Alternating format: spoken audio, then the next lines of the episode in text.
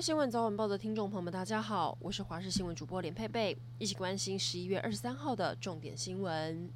这两天冷气团报道，天气明显转凉，台南最低温来到十七度，高雄十九度，和前几天相比明显有感，因此一早台南羊肉汤店挤满了民众。大家趁上班前赶紧喝一碗暖暖身体。高雄的鲜鱼汤店一早也是人潮满满满，业者的手从没停过，赶紧出餐。苗栗早上发生了两起重大车祸，一件在凌晨，国道一号南下造桥路段，有一辆连接车在下坡路段疑似追撞载机油的货车，还波及到另外一辆轿车，导致连接车翻覆，占用了三个车道，后方严重回堵。警消花了两个多小时才让国道恢复通行，幸好只有两个人受伤。不过，在头屋乡的车祸就没有这么幸运了。有一名九十岁的老先生骑机车到土地公庙拜拜后，返家的途中跟另外一部机车发生碰撞，老先生当场没有生命迹象。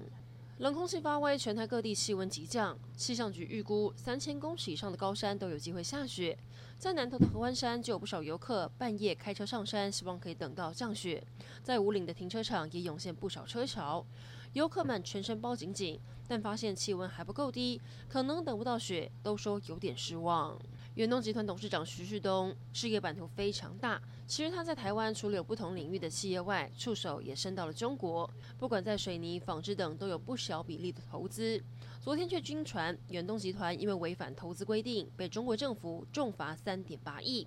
亚尼以及远东新发出新闻稿承认被罚款，不过中国网络流传这是要对所谓台独势力杀鸡儆猴。民进党立委也表示，有些被点名到的集团根本是乌龙一场。台中第二选区立委补选剩下四十八天，国民两党参选人颜宽恒以及林静怡上午不约而同出席了台中龙井的宫庙活动，结果两个人很巧在同一时间抵达，并在准备入场时，两个人相互握手，简单打招呼。人对于周玉蔻在脸书上抛出接到颜宽恒的律师函，颜宽恒强调是针对周玉蔻说他和爸爸坑杀银行的不实言论，将会依法提告。话题人物来关心艺人大 S 跟中国籍的汪小菲宣布离婚，消息震惊演艺圈。不过大 S 选择在台湾诉请离婚，外界认为是为了争抚养权，因为台湾家事法庭通常以小孩同住为原则，大 S 比较有机会获得两个小孩的亲权。而大 S 跟汪小菲确定离婚，有资深的狗仔上节目透露，疑似汪小菲有新欢，虽然没有被当事人证实，但大 S 对外表示希望小菲找到更适合的伴，似乎也听出一些端倪。以上整点新闻，感谢您的收听，我们再会。